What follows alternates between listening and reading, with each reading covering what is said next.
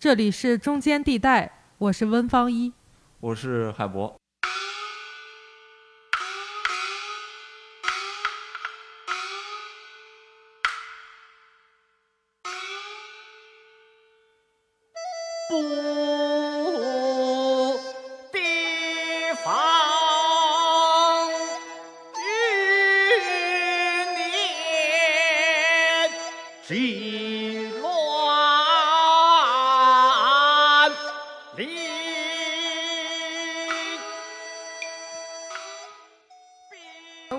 师吕孝平老师，因为他本身就是大学系统里面的人，对他对这一点是感触很深的。他之所以想做这部戏，也是这样一个原因。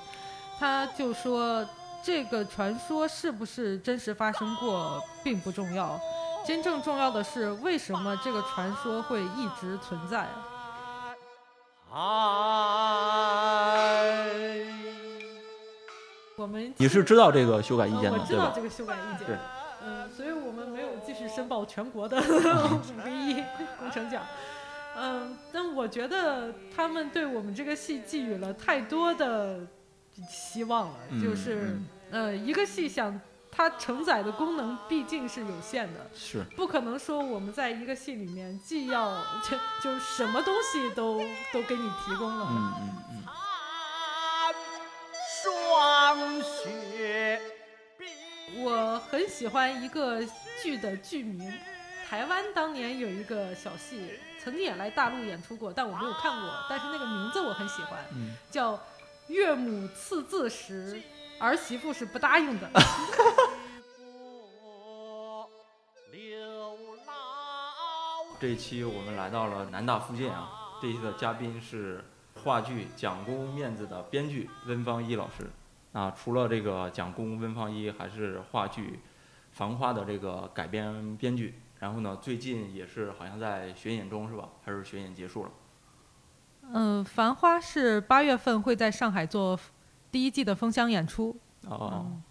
大家那个如果呃有兴趣的话，可以去关注一下，跟那个王家卫呢那几分钟的预告片儿可以做一下对比啊。那温老师可以自己介绍一下自己啊，跟我们听众打个招呼。嗯、大家好，我是温芳一。呃，我现在是在南京大学读博士。呃、我是话剧《蒋公的面子》和舞台剧《繁花》第一季的编剧。听说这个博士读了好几年了，呃，四年了，今年第四年，还好还好。正常是吧？这属于。行，《蒋公的面子》这部话剧啊，其实我是看了三遍的，它应该属于我这个观剧历史上最喜欢的一部话剧了。应该说，我其实也没看过多少话剧啊，但确实是特别喜欢这部话剧。温老师呢，也是我在做这个播客之初就列到对谈名单上的。这期节目应该说我是很期待了。那咱们就从这部绕不开的蒋公开始谈起。那最初呢，蒋公的面子起源是你的老师吕孝平给你布置的一次作业。那没想到呢，后来成了一部在我看来啊可以历史留名的话剧了。那温老师可以先给我们讲讲这个作业是怎么来的，然后你接到这个作业的时候，最初的一个反应是什么？第一反应是紧张啊、当时我是在做我大三的学年创作，嗯，我的导师是吕孝平老师，嗯然后他跟我说，我有一个题目叫《蒋公的面子》，就要 交给你，你来做吧。于是我就 听。听听他讲了一下他的构想，就是他说这是一个南京大学流传很很广的一则传说。一九四三年，蒋介石当国立中央大学的校长，然后有几位中文系的教授就呃不大满意吧，然后蒋蒋介石就想请几位教授吃饭，几位教授就很纠结，到底给不给蒋公这个面子。对。那这件事情，当时吕老师是言之凿凿跟我说，历史上真实发生过，然后并且说其中一位是胡小石先生啊，嗯其中一位是陈中凡先生，还有一位是谁？呃，他不清楚。然后说你去问董健教授，呃，说他会比较清楚这件事情。然后他就说这这则传说非常适合做成戏剧，然后再把教授设置成三种政治立场，左中右。哦，呃他当时已经就给我给你预设了，说这三个人是左中右这三个。是，哦然后让他们在舞台上呃争论差不多两个小时的时间。哦嗯，那当时我就很紧张了，我说让我一个本科三年级的学生去写文学院的前辈啊，嗯如果我写的不好的话，我怎么继续在文学院待下去呢？写老师的老师的老师，是嗯，嗯，而且在这之前，我基本上只做过一些创作的习作，就是就是只写过一部比较完整的作品，还是很不成熟的，基本上没有办法搬上舞台的。嗯，所以一下子给我布置这么重的任务，我还是 很紧张。嗯，但是这现在演下来，已经这部剧已经演了快十年了，九年了，应该说是。九年了，嗯，那九年下来，我看是演了将近有五百场，四百。呃，四百二十多场。哦，我我不太了解这个话剧片儿，话剧小白属于。那一部话剧演四百多场，将近五百场，在整个话剧界，它它它意味着什么呢？呃，当然，它是演出场次是质量检验的一种一个评判维度。呃一个维度吧。嗯因为有很多戏它本身质量也很好，但很可能是因为班底的原因啊，或者是其他的各种原因，它不会演那么多场次。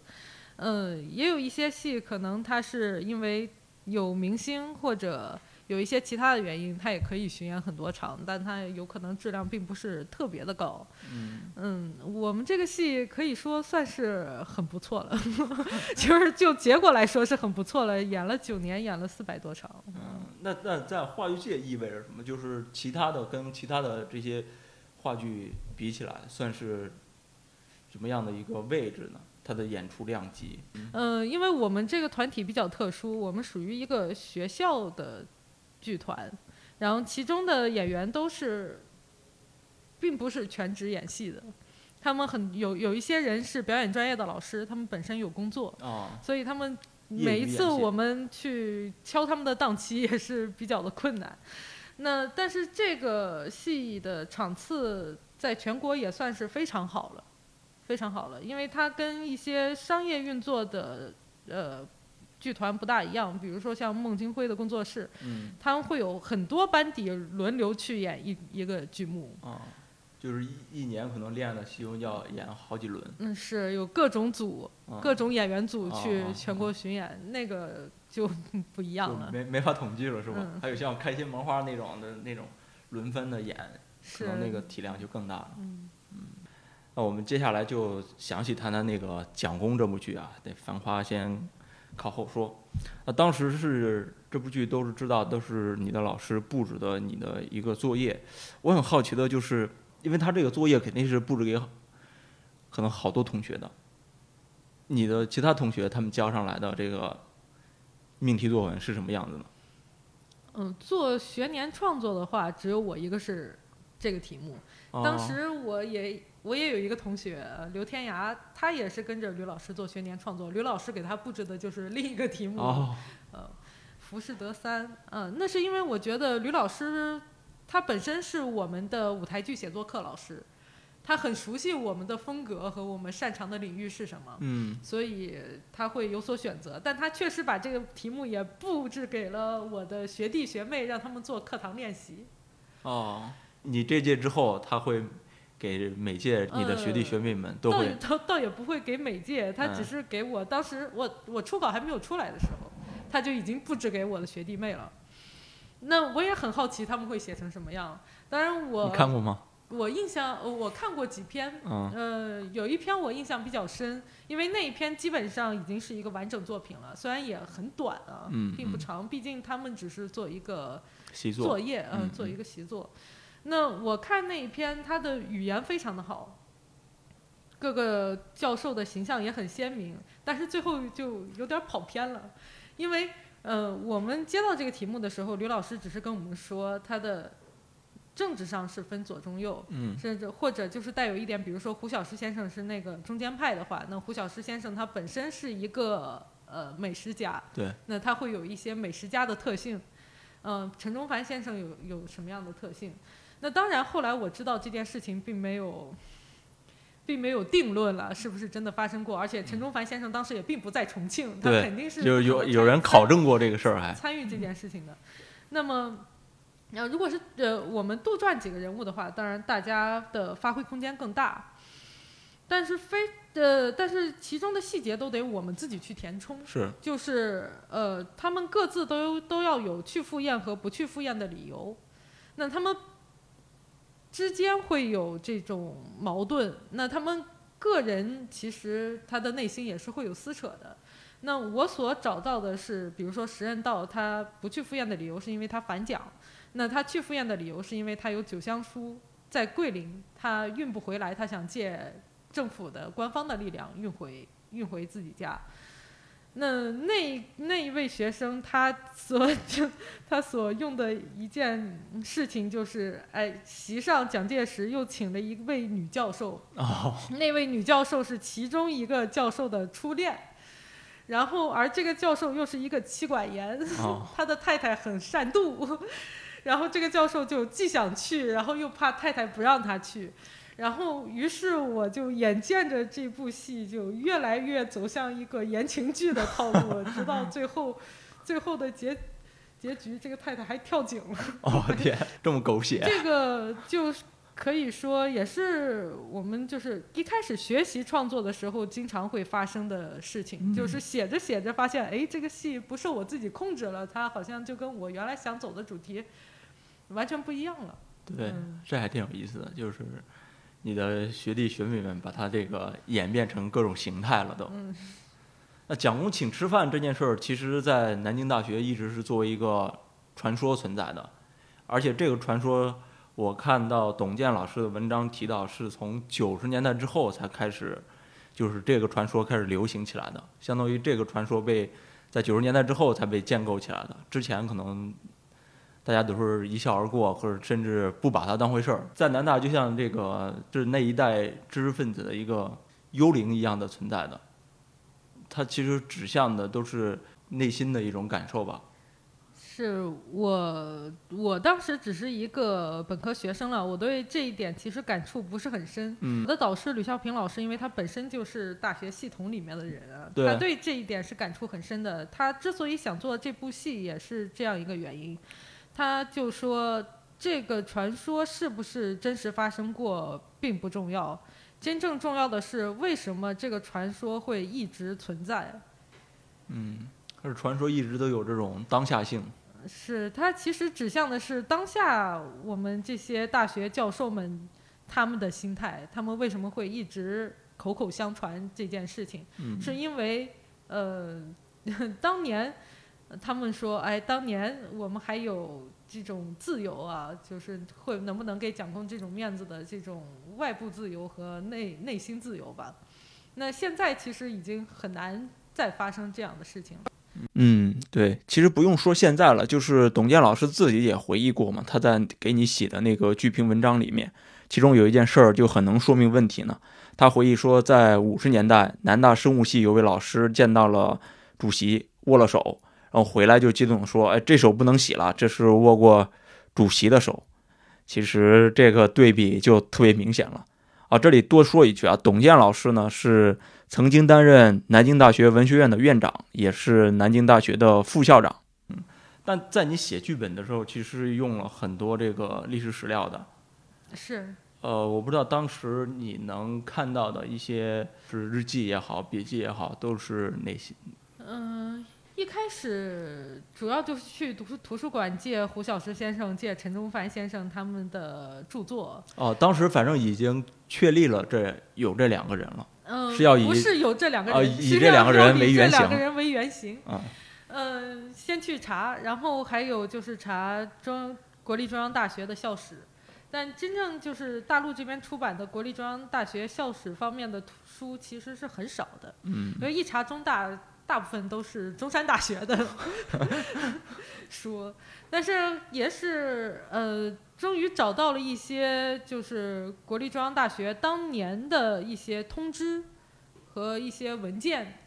就是这些原始材料，我对原始哦。材料更感兴趣一些。对对对，那就很有意思，因为我就发现，在蒋介石当国立中央大学校长之前，国立中央大学一直处于一个比较动荡的状态，已经换了好几任校长，很短时间之内，哦对，就是出于这样一个原因，蒋介石才会说，来，干脆我来当国立中央大学的校长，来结束这种局面啊。嗯那当当时也有很多的传言，比如说之前的校长到底为什么辞职？有人说是因为学生闹事，他不高兴；有人说是因为他呃反对蒋介石，呃对蒋介石不满，嗯或者对教育部长不满。对，据说是因为呃也也是一种说法，就是因为开会的时候都都需要这些教授校长们都得站起来嘛，他就不想站嘛，这也是一个所谓原因吧。这是一种说法。嗯嗯，但是真正看当时的很多材料，就会发现很可能原因是多方面的、多个因素的所决定的。对，比如说当时还有呃，在大食堂，那个时候学生有什么大型的活动，基本上都在食堂。嗯那食堂当时就有，比如说三青团的学生和其他社团的学生打架呀，三青团就是三民主义青年团啊。还有一些什么其他的学生可能有一些呃政治或者其他方面的活动，其实大学里面也是左中右的嘛，嗯，学生也是。这种事情其实大学校长也是很头疼的。对，嗯，他也是不大可能不大再想处理这方面的事情。对，而且当时因为国立中央大学是在重庆嘛，嗯它是一个政治中心，那又在蒋的眼皮底下，它不像西南联大，人家跑在云南，那山高皇帝远，对吧？就可以宽松一些，尺度可以宽松一些，但是在重庆，蒋的眼皮底下，那必须收紧了。是，所以这些事情也是给了我一些创作的灵感，就包括我在戏里面也写到了几位教授争论学生到底应该以什么样的方式去参与政治。嗯，还有你会看一些呃陈仲坟跟胡小石的一些书信是吧？当时这些也是在图书馆里收藏的，还是正常出版的呢？会有一些出版物提到他们的一些事情，所以这里面也用到了。就我这里面讲到了夏小山和石任道有过绝交和复交的事情。那么实际上历史上陈忠凡和胡小石先生确实，确实他们曾经是同学，嗯，然后他们也曾经有过这个友情破裂的一段时间。嗯呃，解放之后又和好了。那么这个当然他们没有绝交书这件事了，这是我自己的杜撰，但基本上他们的这个经历我是借用了一下。嗯嗯。那最开始的时候，吕老师给你设置的这三个人的坐标是左中右。那卞从周这个人其实就是一个相当于偏右的这么一个人物吧？那这个人物是你怎么把他的血肉给填充起来的呢？嗯，怎么说？右派教授的资料其实还是比较少的，相较相较来讲呃，在那个时期的右派教授啊，那个时期的右派教授，嗯嗯，所以我其实也借用了很多西南联大的教授的材料。啊，呃，当时看了一本书叫《联大八年》，那是集了一些当年就是西南联大学生他们当时的呃记记录。那我觉得这种原始记录更能反映出当时他们学生的心态。然后里面学生们也提到了一些教授的言论，里面有一位教授就说：“哎，你们对政府不满，你们去延安好了。”但是延安连像样的路都没有啊，那你们去干什么嘛？哦，所以这句话我也是稍微做了一点改编，把它放在了卞从周的身上。这句话很经典。其实是这那时候延安跟重庆是两个中心嘛，两个学两个，其实很多学生也都会去这种上选择的。是因为我觉得西南联大确实它有非常非常丰富的材料，毕竟是中国最著名的大学之一。对，嗯，其实这个剧本前前后后又修改了应该五六稿以上的嗯，是，啊。这过程中让我比较吃惊的一个变化就是，其实你曾经把时任道写成了让他去的呃，其实也没有定论，就是。啊，呃，您看过这个戏就知道，在这个戏的后半部分，石恩道看到那封信之后，会有一个去的表态。当时那个戏在这个地方就结尾了。啊啊啊！当时你是写到那儿的，就写到那儿了。那吕老师就觉得，哎呀，这样的话可能会给观众一种误解，就是他他们就是去了。嗯那就希望我在后面再加一段。从戏剧来讲的话，最主要的角色是石人道。那么石人道这个角色，他是一个坚决的反对蒋介石的人。那怎么样让他能够从一个肯定不可能去的人，变成一个会去的人？那就是把一件不可能的事情变为可能。然后 而且并且在这个过程之中，你摸上去是平滑的，那这就是一个编剧的功力的体现。嗯那么吕老师就觉得，嗯，你前面这一点是做到了，就是把一件不可能的事情变为可能，而且嗯是让观众信服的。那么，如果再给你一一件考验的话，你有没有可能再把这件事再往回翻译一下，又把这件可能事情再变为不可能？说你在后面再加一段，于是才有了后面那一那一段戏。哦哦，就是其实是后期又后来又加了这么一部分的。是，就是石太太上来说，呃，我们家的这些这这顿饭的钱也是跟卞家借的，嗯，就是又来一个，又反了一次。嗯，又反了一次。对嗯，吕老师也说，好多他的朋友也跟他说，如果实验到最后，其实如果是拒绝了这个邀请的话，其实这个剧也是失败的。他去了，他接受这个邀请呢，那就相当于知识分子那一丁点儿风骨就更没有了。这是去也不是，不去也不是，所以你就最后给他结尾到，你其实是谁都不知道这样一个结果跟答案的。是因为刚开始吕孝平老师他想做这个题目好像也很久了，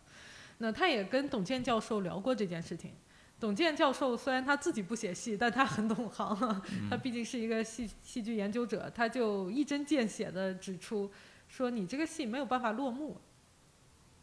对，他不像我们有一些戏，他一开始编剧可能就设置了一个非常明确的戏剧目的，就比如说曹禺就讲了，哎，这这这一家一一夜之内死了几个人，嗯、这就是一个戏剧最终的目的，就是它当然不是一个主题了，就是这个戏要走向什么方向。但是《蒋公的面子》这个戏它是没有一个方向的，你不可能最后说啊、三个教授都去了，或者最后说三个教授都没去，或者谁去了谁不去。那在这样一种情况下，就很难做结尾。那最后我其实是用了一个比较投机取巧的方法，就是又在这个戏里加了另一个时空，然后把结尾落在另一个时空上。嗯嗯，但是就是六七年文革的这个时空，其实你自己在预先构想这个事情的时候，已经是你要用这个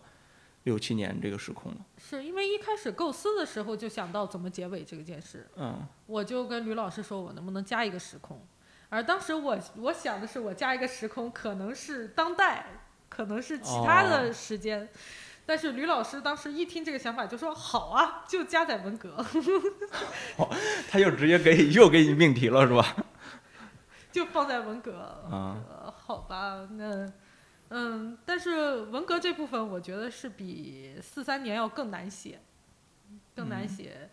当然，最主要不是其他的方面的考虑啊，是因为经历过文革的人还是很多。对，呃，如果我写的稍微有一点历史上面的偏差的话，观众就会发现，哎，你这明显是编的，对，这个戏的整个的真实性就垮塌了。嗯，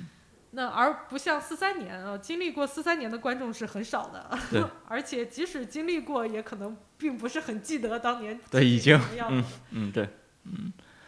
所以，所以在我看来啊，文革那个时空的戏，你的文字上呃用了他很多的当时的就是流行标语，这这可能也是因为当时那些老师们不得不变成的这样一种说话的方式，也跟当时的那个语汇本身就比较简单有关系，是吧？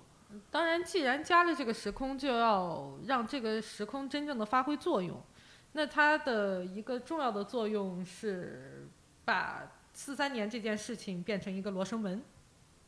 就是使得呃使大家判断不出来到底他们有没有去赴讲过这个宴。那当然，它的另一个重要的作用就是跟四三年的环境形成一个鲜明的对比，对比。对，那在比较早期的这个剧本的版本里面，呃，讲这个在四三年有一段词就是天真冷嘛，越来越冷了。然后在文革这部分有词就是热，热，越来越热了。嗯，其实是两种完全不同的社会环境。嗯，一个白一个红是吧？那其实我看到你对这三个人，其实在文革之后的身份是有特别的划清的。比如说夏小山是反动学术权威，然后时任道就应该是摘帽右派，哦，战报右派，然后还有一个是历史反革命。历史反革命。对，右派跟反革命还有这个反动学术权威是相，其实是相当于是不同的这个待遇，不同的这个身份的。是这一点，这这三个门类是吕孝平老师定的。啊，也是他定的。他更熟悉文革这段历史，因为他嗯曾经在学校做过行政工作，就是他专门负责整理 当年的一一些文件啊？所以他非常清楚南京大学当时发生的各种事件，对，嗯然后他对这几个教授的定位会更准确一些。嗯，因为哪怕我看再多的资料，我也不如他看过那么多原始资料的更熟悉。对，所谓地富反坏右嘛，嗯这些称谓其实还是各个时期都是不一样的，有的是后期才来才加上去的，是不断引进的。我是看这个杨奎松写那个历史书，我才知道说这这某个时期对这个某个人物都有不同的这个历史定论的。是，就从整个解解放之后，然后到文革这个时期，嗯、各种就是知识分子所受到的待遇和他们所面临的环境，其实都是不停的在发生变化。嗯，很可能这一年和下一年就完全不同。所以，嗯、我说文革难写，主要就是难写在这里，因为是当年的很多事情实际上变化非常快。嗯，那文革的那条施工里面，你主要参考的资料是什么呢？嗯，吕老师给我提供了一些资料，然后当然也有一些当年的回忆，呃，他们的，但是回忆有的时候他们会隐晦掉某些事情，嗯，所以后来还是就是那个颗粒度其实是不够的，那个细节度是不够的。所以吕老师提供了非常多的细节，包括在早期版本里面，他还提到了在两派武斗的时候，就是啊他们是在南京大学鼓楼校区的教学楼，教学楼当年就改名叫文革楼了。然后还放出话来说，我们化学实验室的那些放射物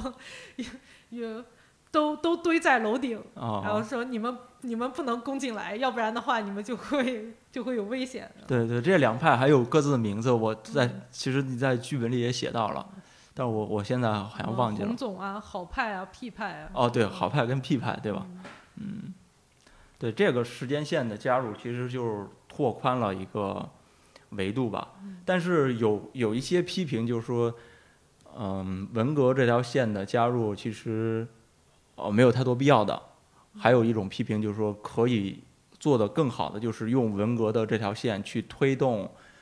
嗯，四三年的那条线。是，其实我觉得这两种批评都非常的有道理，嗯因为我在创作的过程中，这条线原本应该是不存在的，因为吕老师给我提出的要求实际上是只有一个时空。嗯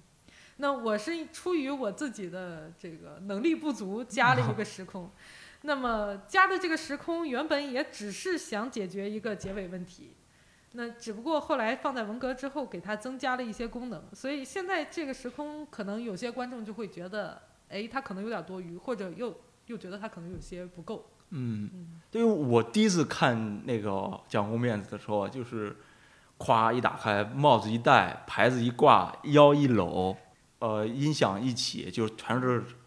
有点那个黑红的感觉嘛。那个幕咵一下来，就那个感觉还是比较震撼的吧。就那个虽然那个舞台特别简单啊，但是给人的那种震撼感还是比较强的，因为确实你在这个很少有这种现场的文艺作品可以展现这个场景的，其实是非常少的。是因为话剧的空间，嗯，可以尺度比较大吗？还是说它的审查嗯、我曾经傻了吧唧的，完全不知道有审查这回事。啊？就是我在写的时候，刘老师跟我说这是校庆作品，要在南大一百一十周年校庆的时候演出。那既然是个校园作品，我就完全没想到会有审查这件事情。嗯所以当时写了之后，呃，就演出了。我也是后来才听说过，说南大其实没有审查，但是这其实不是一件正，就是不是一件普遍的事情，就是在其他学校一般都还是会有审查的。是我看吕老师那人写的文章，南大的这个校长也都是买票去看的，副校长好像是第一天去了还没买到票，第二天买才能、嗯才买票去看的。那那件事情我还有印象，因为在学校刚开始演出的时候，我还负责在门口卖票，哦 也负责订盒饭啊什么之类的工作。嗯然后我就记得有一天我坐在坐在那里，然后一个老师过来说买票，我说票卖完了没有了，哦，然后他一脸。嗯，怎么说？呃，就是他笑了啊，但是那个笑就有一种呃，怎么形容呢？就是有一种感觉很有点荒诞的那种 那种笑容。然后我后来回忆起来，应该就是我们副校长。哦，好吧，我对话剧审查可能完全不懂。那就是如果这个剧现在是推向了一个更广泛的市场的话，那这个审查机制是什么样的呢？那现在遭嗯，遭受到的这个意见修改主要是哪些呢？嗯，这个戏比较特殊的在于，他在学校里面已经演了三十场才开始走市场。嗯那么他在校园里面演出的时候，实际上就已经有一些新闻媒体来报道了。因为在南京这个地方，当年一个戏能够连续演几十场是一件非常不可思议的事情。对，呃，连演五十场不就是所谓全国性事件了吗？通常一个戏在南京也就演个一场两场了，所以那个时候有报道之后，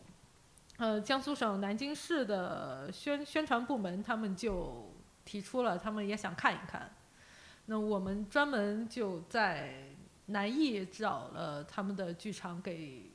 给领导他们演了几场。嗯那么演完之后，他们认为没有什么问题，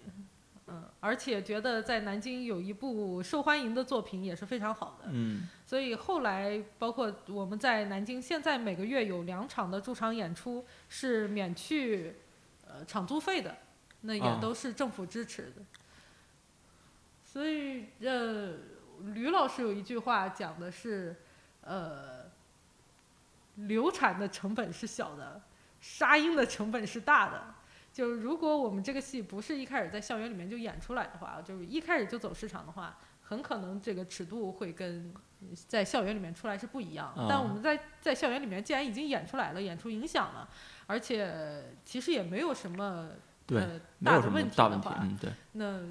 嗯、他们也是乐于放行。嗯，其实我看过吕老师写写过一篇文章，叫《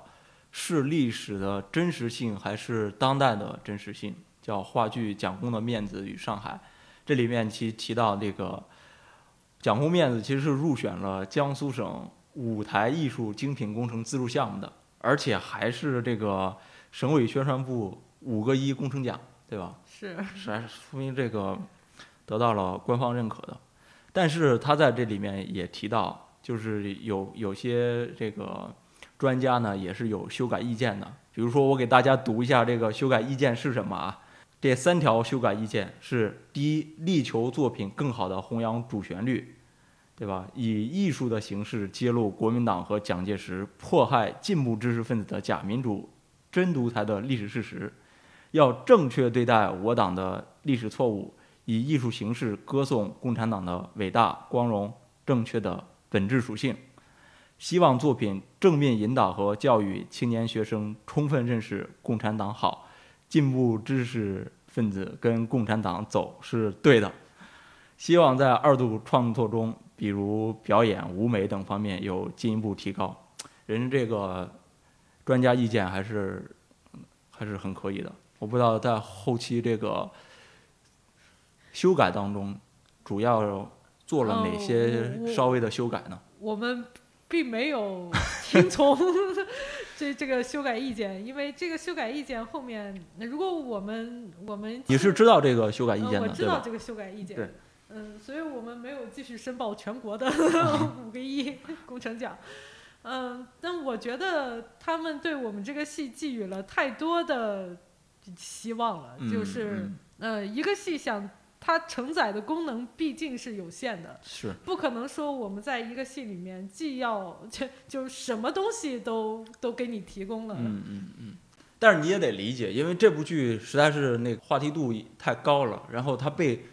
各种方面的人去解读，就像姜文的电影一样，被各种各样的解读。他就得承担这种就是可能非议也好，争议也好。是当当时确实有非常大的争议，但是我所主要关注的争议还是业内的争议，就是嗯当时我们去上海、去北京第一次演出的时候，还都是很多是学院派之内的这样一些争议，而争议的焦点主要在于，呃，你们舞台如此的简陋，啊，对，这个故事的情节性如此之弱，呃，这也能叫戏吗？对啊，这个就是为什么所谓话剧界的共同体跟这个市场的观众这两者的反响会区别这么大呢？也没有区别很大，也确实有观众认为这个戏的情节性弱，或者是无美无美简陋。那个呃，这这我觉得其实有的时候可能也是出于某种偏见吧，当然也也是我的编剧功力不足，因为实际上这样的坐而论道的戏非常多。我这个戏是主要模仿的哥本哈根和艺术，那他们其实也都是三个人在不不停的说话不停的说话，所以没有太多的这种激烈的肢体肢体动作。嗯，就是他也不需要太多的场景布置，对，但是讲过面子的文本确实是特别强的，就是你会觉得话里有话呀，都是，不是那种坐而论道的，然后特别这个正义凛人的那种，就是真的给你坐而论道起来了，一点不够轻松。对，而且我确实是在里面加了情节线的，也不是完全没有情节线。它主要的情节就是时任道的炸胡和卞从州的炸胡啊。嗯嗯，就是有两个这个埋的点在那里。是这样的话，时任道从一开始进入茶馆的时候，他的内心其实就是分裂的。嗯他是带着目的去见夏小山，但是他又不愿意承认他是带着嗯目的去。对，所以你常提到参考了哥本哈根跟艺术啊，作为这个专业的编剧，给我们讲讲这两个是主要是参考的是什么？是参考它的类型跟结构吗？还是参考的它的什么其他方式？这两部剧都是讲啥的呀？嗯，哥本哈根讲述的是几位科学家啊，他们像海森堡啊，呃，他们是呃研究核武器，核武器的。嗯那他们主要讨论的问题就是，当年，哎，你为什么来？你是不是要给德国做核武器？哦，那么这里面就提到一个，就是科学家的他的伦理和他的这个科学研究方面的，呃，怎么说，他的权衡吧。哦，科学家的国别、伦国理别、里面有一是德国人嘛，嗯，对，那他们一方其实是属于就是呃反法西斯阵营的，另一方是一边是盟军，一边是德军，德嗯军。那他他一开始这个戏发生的时候就讲到，我们都已经去世了，我们都已经是死人了，但是有一件事一直萦绕在我们的心头，就是这件事当年到底是什么？哦，这是三个幽灵在对三个谈，幽灵在对谈，然后他们不停的在复盘当年的场景。那么，这也是一种罗生门，嗯，就是到最后，他其实也是没有一个特别的定论，就是到底哎，你是不是坏人？你是战犯吗？还是或者是不是？呃，里面还用到了非常多的这个学术用语啊。嗯那么我当时学的就是，哎，虽然他们讲的是科学家，我们讲的是文学家，就是就是讲的是文人，呃，但是里面都会有很多，就是比如说我们知识分子的特质，就是我们怎么样能够既表现出这种知识分子的特质，又能在这种特质中特质中表达出呃我们想要的这种戏剧效果。那么当然主要学的框架是，哎，他们怎么样切入主题，又怎么样从主题生发到其他的话题上，然后再从其他的话题再拉回到主题里。啊，他们每一轮对话的节奏是怎么样的？他们嗯他们然后给他们分段，给每每一段台词分段。我主要是想解决我自己的技术问题，就是基本上是通过一种剧剧本精读的方式来做一个技术学习。那之所以又学了艺术那个剧本，那是法国的一个女编剧的作品啊，她的名字比较长，我一直都记 记不下来。那这这部剧在中国也演过，那上上海话剧艺术中心演过好几次。那这是一个喜剧，呃，学这部作品是因为《哥本哈根》这部剧还是特别的严肃的，毕竟讲公的面子要做成一个喜剧，所以我又嗯找了一个类似的喜剧来进行模仿。那这部剧就更简单了，呃，三个男人他们是好友，然后啊其中有一个男人说：“我最近开始买艺术品了，我买了一幅纯白的油画。”花了很多钱。买了一幅纯白的油画，另一个朋朋友啊就特别的不可思议，然后他就会觉得这不是一一件艺术品的问题，这是我的朋友他这个人呃变了，我们的友情变了，我要，所以他们三个男人之间就发生了非常多的关于他们友情、关于他们个人、关于他们家庭啊、生活方面的这样的争论，一直到后面大打出手啊。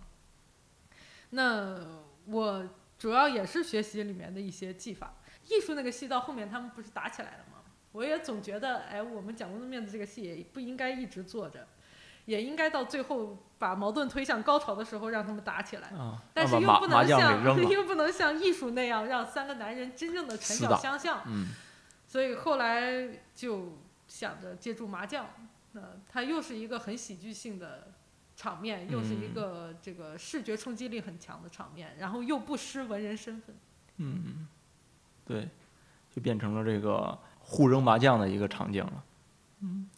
其实你一说起麻将，因为他们是三个人嘛，其实还有一个忽隐忽现的这么一个角色是楼之初。是，楼之初这个角色也是被一些剧迷被不断去那个解读的，就是他们会猜测，哎，楼之初这个人如果到了六七年那条线，会是一个什么样的结果呢？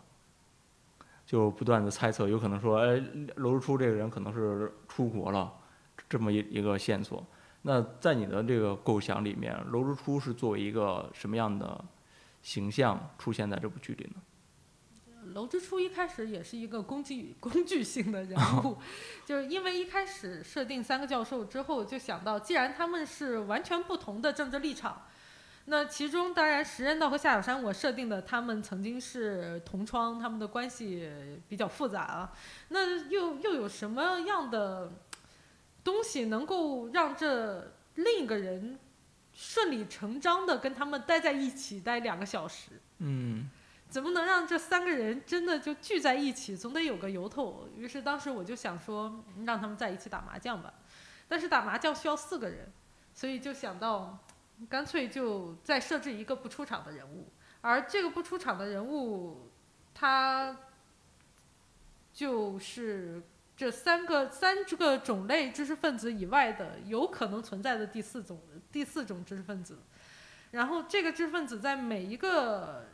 角色的口中，它都是不一样的，它都有不同的层面和面貌。嗯那我就把它设置成一个，好像它是大家所有知识分子口中最理想的那样的知识分子状态。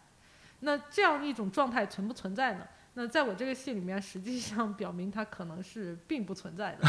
因为他从头到尾没有上场，啊，他就它最后消失了，嗯，他最后直接就最后又消失了，是以以以一种就是可能已经出国的这么一个状态来出现。但是我后来看到了一篇戏评剧评，我嗯很感动，他就嗯提到了，就是当这个知识分子出去之后，他其实也是对自身价值的一个自我的消解。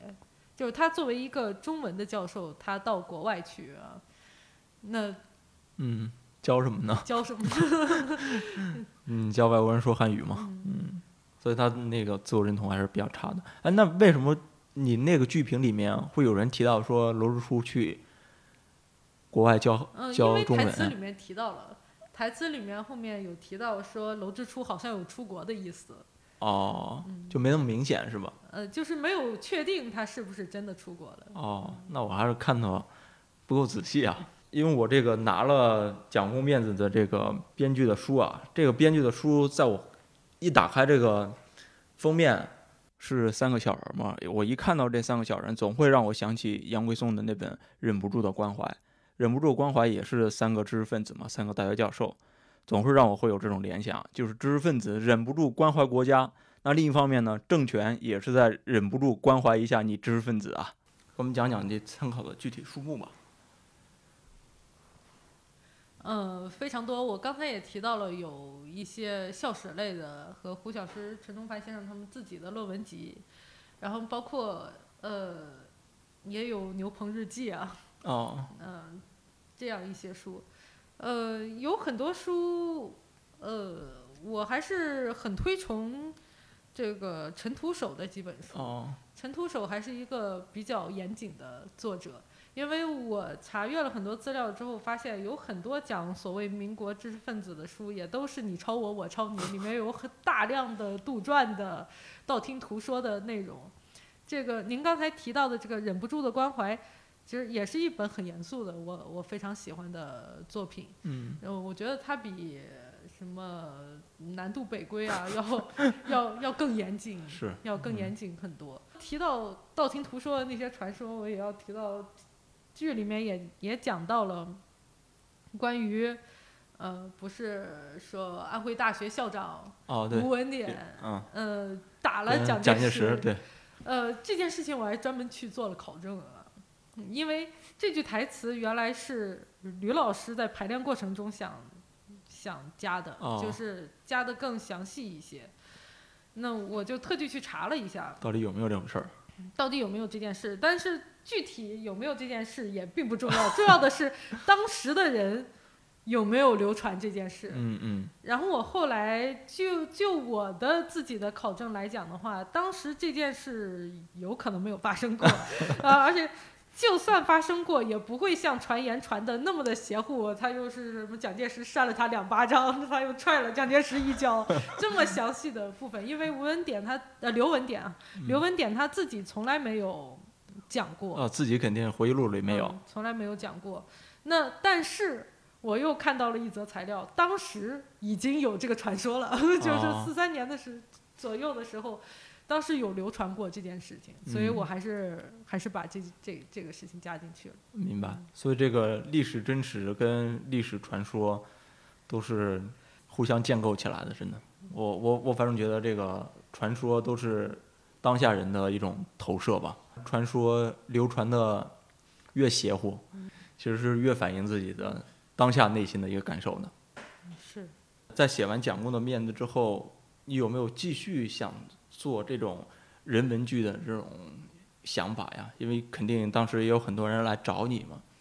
想再做个《蒋公的面子二》呀，类似的续集呀，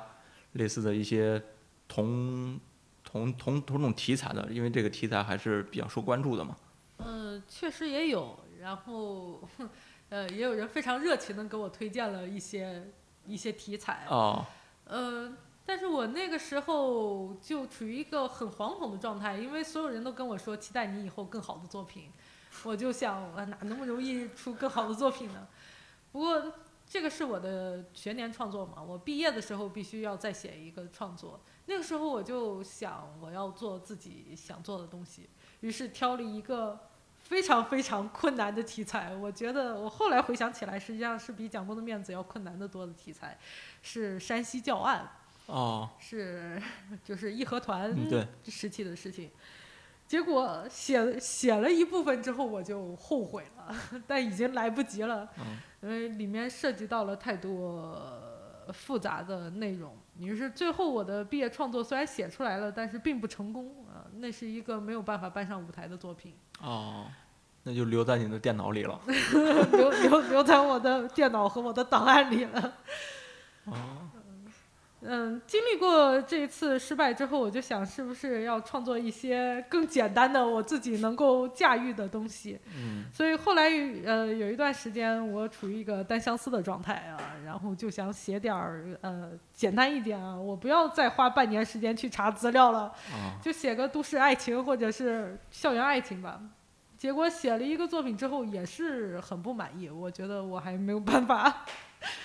呃，那那那个本子也是完全没有办法哦上演。就是写写写写，可以说是后面几年我本身就做的创作就很少，因为本身也在读书，也在嗯跟着剧组到处去跑，对，你还不是还演戏嗯吗？还到处去跑。那做的几次尝试都比较失败，包括我也接过一个项目，然后当时也是委托我来写，然后我当时 也没怎么细想就接了，接完之后也发现我对这个项目完全不感兴趣，就当创作者自己对这个题材并不相信的时候，其实是很难做出能够说服自己的作品的。但是但是你你你当初对蒋红的面子看好像也没有那么相信，也没有那么自信啊。但是那个时候我自己是有创作的想法的，我的表达欲望跟吕老师并不尽相同。嗯吕老师是更想跟当下的知识分子、当下的大学对话，对，而我的想法很简单，我就是觉得当年的知识分子很尴尬、很苦，我想表现出他们当时的那种状态。那好歹我是有创作欲望的，嗯我是有我的创作目的的。但是，一旦我自己发现我缺乏这种我的这个信念感啊，就我并不相信这个故事的时候，那我真的是很难写下去。所以后来那那个创作也夭折了。那我也很很对不起那个甲方啊，非常对不起那个甲方，所以很长时间也没有再接任何的工作。那直到多年以后，我要做我的硕士毕业作品了，才遇到了《繁花》。那直到写《繁花》的时候，我才多少明白过来，我大概适合什么样的创作。因为我之所以敢接下《繁花》，是因为我一听说这个《繁花》要改编成舞台剧之后，我的脑海里面就已经有几幅画面了，几个哦场景了。嗯那我觉得，一旦我脑中形成了一个场景，我觉得我就可以接下这个工作。哦，这种这种问题可能作为一个直男问出来可能有点奇怪啊，都觉得这种严肃的知识分子的历史类的应该是一个男性可能比较擅长的一个领域啊，就觉得这个蒋公辫子怎么会是一个女生写写出来的？我一个女生怎么能写出这这样的东西？有没有这种？嗯，我觉得这无关男女。呃，很多人其实是问过我，为什么我小小年纪能够写这样啊，一个作品？小小年纪也挺嗯我当时是想说，因为我熟悉这个阶层，嗯，虽然我我我很难说我是一个什么知识分子家庭出身啊，但是确实我父母都是大学毕业，嗯然后我就觉得我还是对文人可能怎么说话是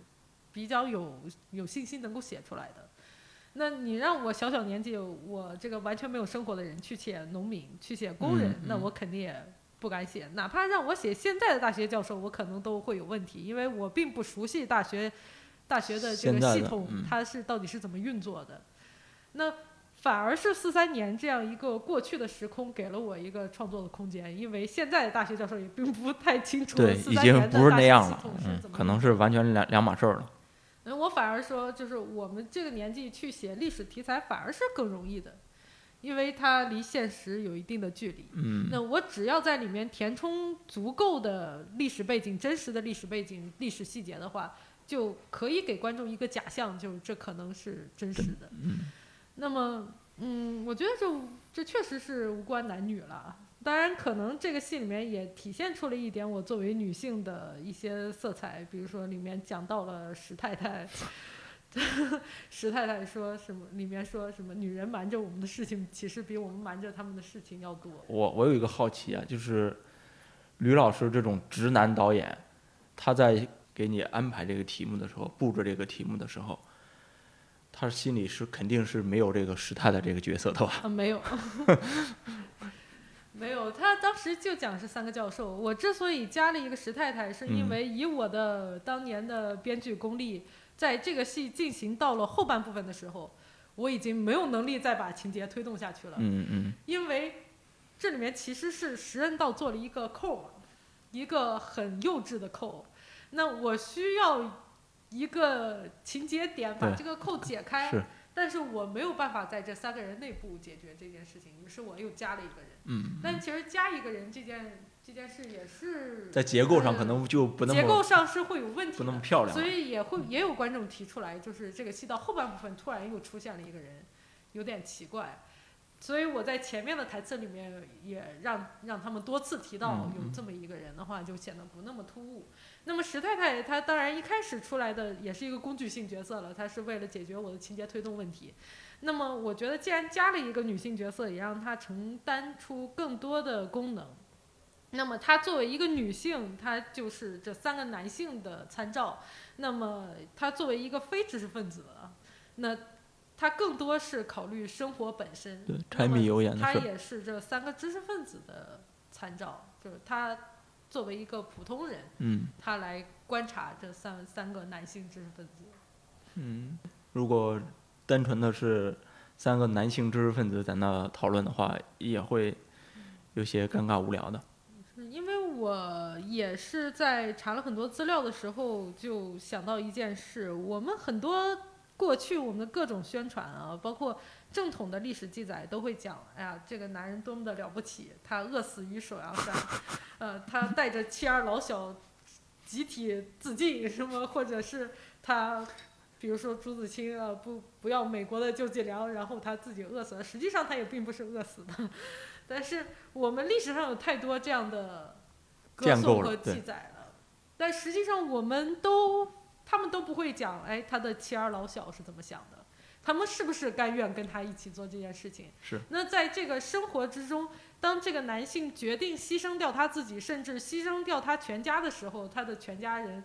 是怎么想的？在历史上，他们长期是属于一种隐身的状态。对，而在长期我们的文学艺术创作的时候，哪怕让这些人出现了，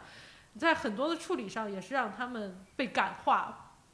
就是我跟着你走，嗯我全心全意的，你牺牲我也牺牲。嗯呃，我很喜欢一个剧的剧名，台湾当年有一个小戏，曾经也来大陆演出过，但我没有看过，但是那个名字我很喜欢，嗯，叫《岳母刺字时，儿媳妇是不答应的》。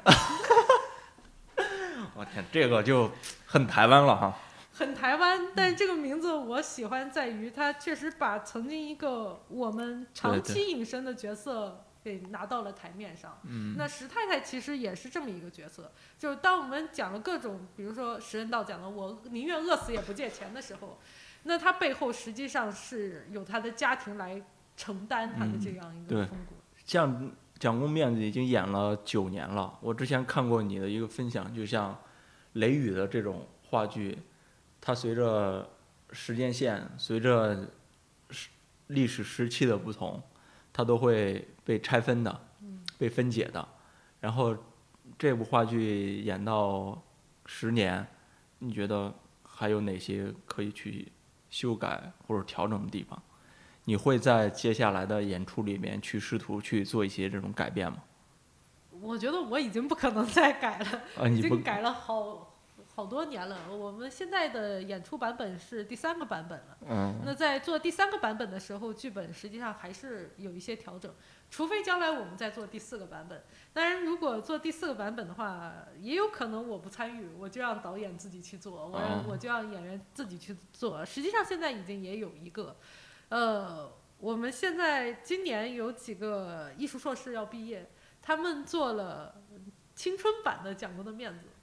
呃，他们就是用一种比较先锋的手段，然后拆解了整个的文本，然后做了一台戏，我也去看了，我觉得很有想法。嗯，嗯，那个我我就很乐于去看其他人他对于嗯这个他有什么被解读嘛，可以说可以理解成。对，因为我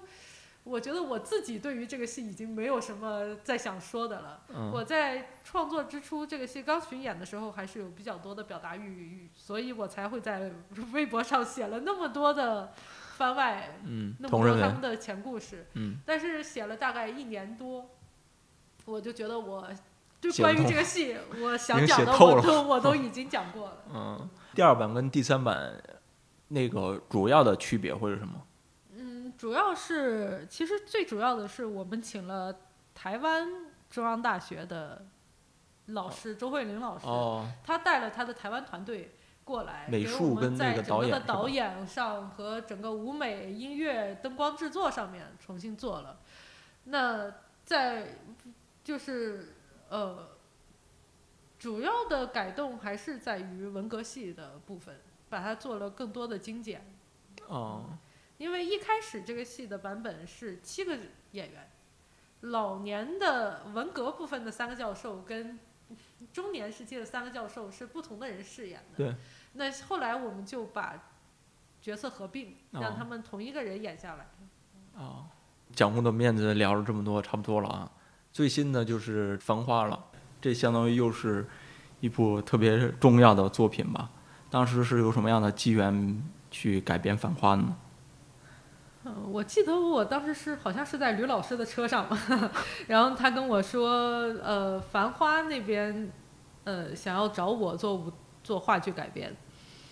那我第一反应是，为什么找我？他们不应该找一个上海编剧吗？嗯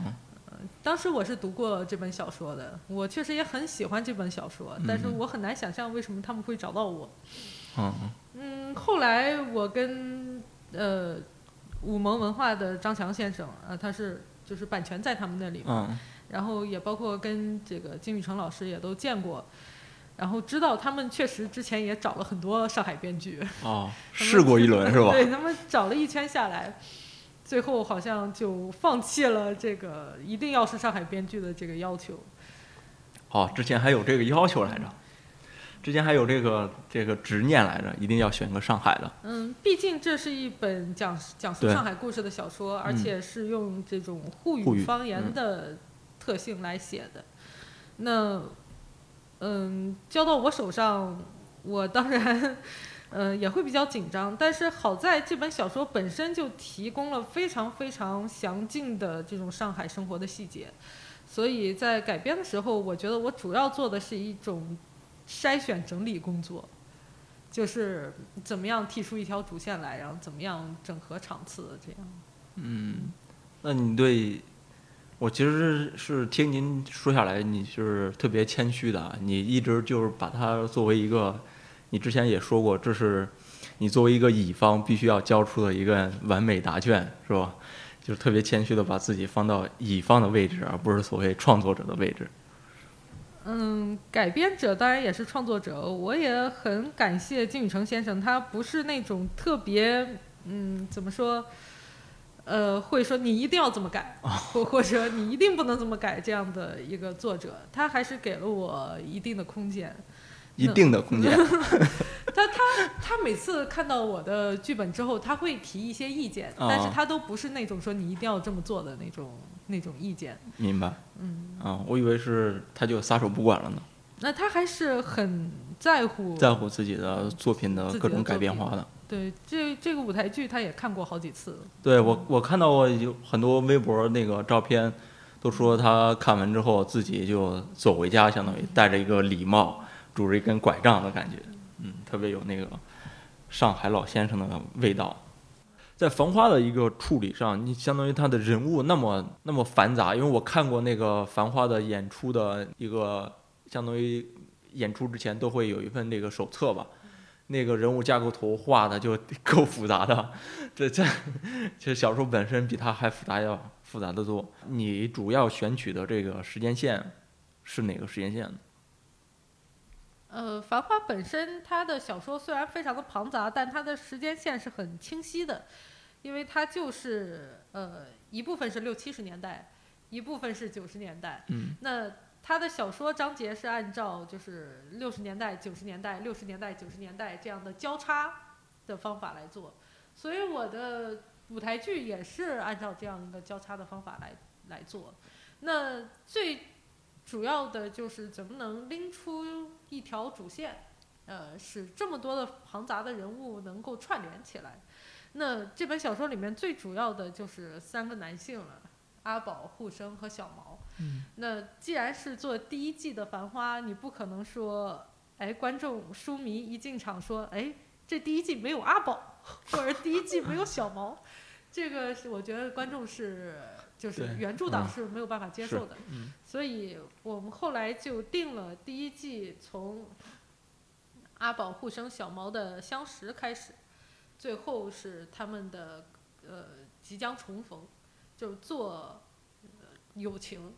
这个主题。那在原著里面，阿宝就有一段话叫做“人生知己无两三，不如意事长八九”啊。就是最好的朋友，最后也是各归各，因为情况太复杂了。这句话就是整部戏的戏眼。啊，按照这句话把这三个人物串联在一起之后，然后再再编织他们各自的呃人物关系。那这样的话，我觉得就不容易发生我之前讲过的，就是写着写着这个戏就跑偏了这样的情况。嗯，但它的时间跨度比较大，因为我我有朋友看过这个剧，他们跟我讲说用了一个转盘的一个概念，是吧？那个转盘就是所谓的一下子从六十年代一直到九十年代跳、呃旋转吗。也，这个转盘在舞台剧上是经常经常使用的。嗯那这个做法其实是导演的安排。哦呃他当然这个转盘会可以有很多的解释了。呃，我也不仅是这个时时间流动上面的，它也经常会展现一种空间的流动。嗯嗯，因为没看过《繁花》啊，所以这个《繁花》就不多的那个跟万老师对谈了，因为实在没看过，不知道说啥。那您现在最近因为要准备这个博士毕业嘛，嗯、新的写作计划会是什么呢？嗯，现在因为第一季马上要封箱，然后我们现在在筹备《繁花》的第二季，剧本还在修改当中吧。嗯，那么有有可能今年年底或者明年会上。那么我还有一个作品是跟中演合作的，改编王蒙先生的小说《活动变人形》。嗯，这这个作品应该是今年下半年会上。王王蒙王蒙，哦哦哦，嗯。为什么会改编他的作品呢？是，这也也是一个委托 创作 命命题作文啊。命题作文。对，呃，当然他们找到我之后，我之前没有读过这这本小说，因为嗯我知道王蒙先生最有名的作品是《青春万岁》对啊，还有嗯那个组织部新来了呃新来的年轻人新来的年轻人。嗯那我就去看了《活动变人形》，呃我很惊讶，我之前居然完全不知道这部作品。因为我觉得这部作品非常的优秀，就是当然我现当代文学学的并不好啊，嗯但是我觉得它确实是当代文学里面必须要提一提的小说。那它其实有点儿类似于 王蒙先生的自我回忆，就是哦他写了很多他们家自己的事情。那那这就是一种最真实的对于历史的一种呃，我觉得描摹的状态吧。就是他写那些他童年的痛苦的经历，是非常富有感情的，嗯但是又是有一些抽离出来，保持着某种理性去审视他曾经接触过的那些人。哦，那对这样的改编创作，是你能够愿意去，或者说适合你的这种改编类型？嗯，因你为他慢慢知道们找到我也是因为这里面最主要的一个角色也是一个知识分子，哦哦，因为他写的嗯男主角倪武成，呃，原型是王蒙先生的父亲。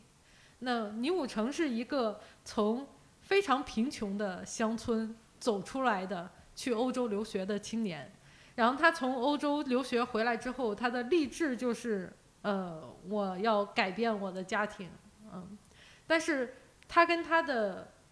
包办婚姻的妻子之间就有非常大的冲突。他实际上一直在这种改变家庭和改变自我的失败的这个过程当中，而这里面又提到了一个也是很长一段时间我们的历史中并没有描描述的事情事件，就是他的妻子虽然我我们看小说里面他是一个拒绝改变、拒绝现代化的这么一个嗯。好像很固执的又呃嗯很很我们说愚昧的女性，但实际上并不是这样。她读过书，她她上过县县里面的学堂。她之所以非常反对她丈夫对她的改造，是因为她她认为我凭什么比你低人一等？你为什么老以一种哦高高在上的、看不起我的，好像不拿我当文明人的这样一个眼光来嗯审视着我？嗯那我偏跟你对着干。我哪怕就是我可以更文明一点，我可以更高雅一点，我可以更现代化一点，我也不这么做。嗯也就是说，有这么一个结论，就是现代的就是文明嘛。是，就是这里面既包含着一种可能我们说所谓的文明对于愚昧的这种强制的呃改造，改造，这种强力的改造，也有一种就是夫丈夫对妻子、男性对于女性的这么一种权利的不平等的这么一种嗯关系。而这种关系其实是很长时间我们在在各种历史的陈述上也是忽视掉的东西。嗯嗯就是在一个家庭里面，是不是一个人真的就有资格去改造另一个人？是是嗯嗯，哎，这个是就很符合这个当下的这种观念了，就比较是吧？少数群体叙事的这种这种情况都是比较符合的吧？嗯，而且历史上我就发现，实际上各个人他们你也很难说到底谁是更进步的，谁是更落后的。呃，一个人的复杂性就在于他很有可能某一些观点是非常的先进的，嗯嗯，但他在他的身上的某些特质又是非常的古古古旧、落落后、过时的。对嗯哦，这种掺掺和在一起的还是挺有意思的。嗯是这里面讲述的其实就是他这种复杂的家庭关系，他他的这个倪武成和他的妻子和他两个孩子，还有他的呃妻子的姐姐啊、母亲啊之间的这样就算是家庭剧了家庭剧。啊嗯，所以你这个类型越来越多、越越广泛了。嗯，我我觉得我我也想多多的尝试一些其他的类型，当然主要还是要碰到我感兴趣的话题。那我对于活动变人形的兴趣就主要在于这这一点。我觉得他对嗯于这个知识分子他们家庭关系的这个陈述是今天看来都很新颖的，虽然那是一部八十年代的作品。嗯嗯嗯，所以包括你在《蒋公面子》里面加入一个女性角角色，包括呃你最新改编的这部作品，其实从你的讲述里面，其实你是在有有怎么说有计划的去讲述那一部分可能被遮蔽掉的。之前不太被提及的一部分的叙事的，你对这个是呃，我对这个是自发的感兴趣的是自发的感兴趣，因为我一直觉得我们的中学的历史课本很无聊啊。当然，当然历史课本有它的目的，它一定要有一个就是呃从上往下这个提纲挈领的这么这么一种态度。嗯但是你真的把历史分成那么一条一条的结论，是遮蔽掉了太多当时复杂的情况和细节。是所以有一段时间我在图书馆里面就净找那些，呃，花边儿，也不是野史了，就是比如说是什么外国传教士在中国的见闻啊，什么外外国大使啊，包括他们的士兵在中国的一些见闻，呃，因为这是完全不同的一个视角去看嗯当时的中国历史，对我就想知道当时的这些外国人，我们当年讲到的这些侵略者，或者说这个剥削我们的人，他们蛮夷怎么看他们？到底是怎么看待当时的中国的？他们有什么的角度？嗯呃，包括一些就是呃，当年一些革命者的自传啊和他们的传记里面也会有一些我们的历史教材完全不会提到的，呃，历史细节。呃，就是他们内部，他们当然有共同的敌人，但是经常他们内部也是意见不统一的，他们有他们自己的呃矛盾啊、冲突啊，嗯呃，就是当我们真的把自己放在历史那个节点上的时候，我们会发现，其实做选择是一件很困难的事情。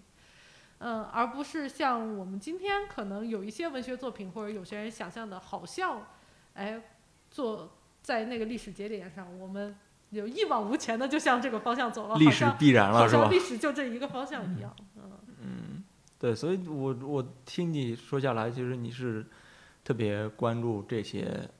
嗯，相对来说不是那么主流性的叙事的，更多去嗯关注这些，呃，之前不在这个历史讲述系统里面的人的。故事因为我觉得主流的东西讲的已经很多了，呃，自有人去讲，而且源源不断的会有人讲。嗯那我就讲一点儿可能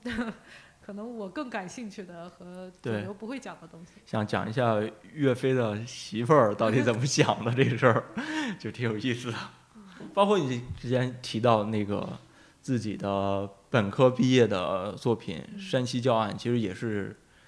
也那那个嗯其实肯定也是参考了大量那个外国传教士的一些记录的。呃，因为我当时是看了一些外国传教士的记录之后，发现跟我之前想象的完全不一样，因为我们嗯自小都会看过一个动画就片，重构义和团运动了，就相当于对，小时候都会看过一个动画片，什么一个外国传教士讲抢中国的一个什么宝贝碗啊说说之类的，就是我们以曾经有一段时间会把外在中国传教的外国传教士完全描述成那种凶神恶煞的、剥削人民的，嗯然后完全无理的这么一个角色。但真正去看他们的很多记录，就会发现其实，呃，他们的教派有非常大的区别，然后他们很多人的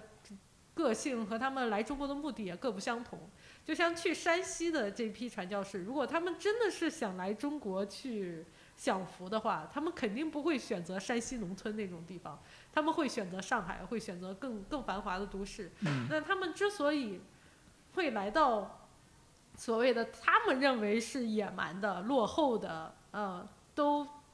可能几年看不到一个外国人的地方来，真的就是一腔热血想要传教，是出于一种宗教的热情，热情。嗯。因为当时他们的想法就是，好像这个末日审判即将来临，他们要拯救更多的人。嗯，那他们来这里的话，他们就要面临各种各样的问题，他们的语言问题，对，呃，他们的这种孤独，就是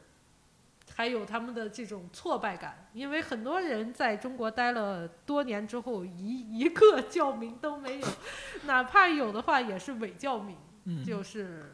对，因为就像山东的那个就是义和团运动的兴起发起，也是因为教民跟农民之间这个矛盾嘛。嗯，这里面有很多很多很复杂的东西，比如说他们要求你教民就不能再拜祖先了，你只能拜上帝。嗯那么所有的祭祖活动你都不能参加。那比如说，就像农村每年他们都要去。办财神爷社戏他们都要，他们都要演戏的对。那演戏各个家庭就要出钱啊。那你这一家说，我拒绝出钱，因为我不能 对我信教了，不不不能再参加这种祭祀活动了。改但变信仰实际上，在农村他们会认为这是一个娱乐活动，你怎么能够不出钱呢？嗯那你不出钱，你又去看，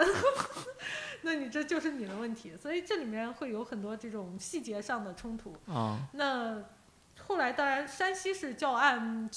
非常严重的一个地区，因为当时的政府官员完全不管，所以死的人非常多。嗯那其实我是想，当时是处于一个很简单的想法。对啊，当时你怎么想跟这个挂上钩了呢？想描摹一下当时那个在山西的这个传教士他们可能的这种精神状态，然后他们在面对义和团的时候，他们的这种这种情情景吧。嗯，然后，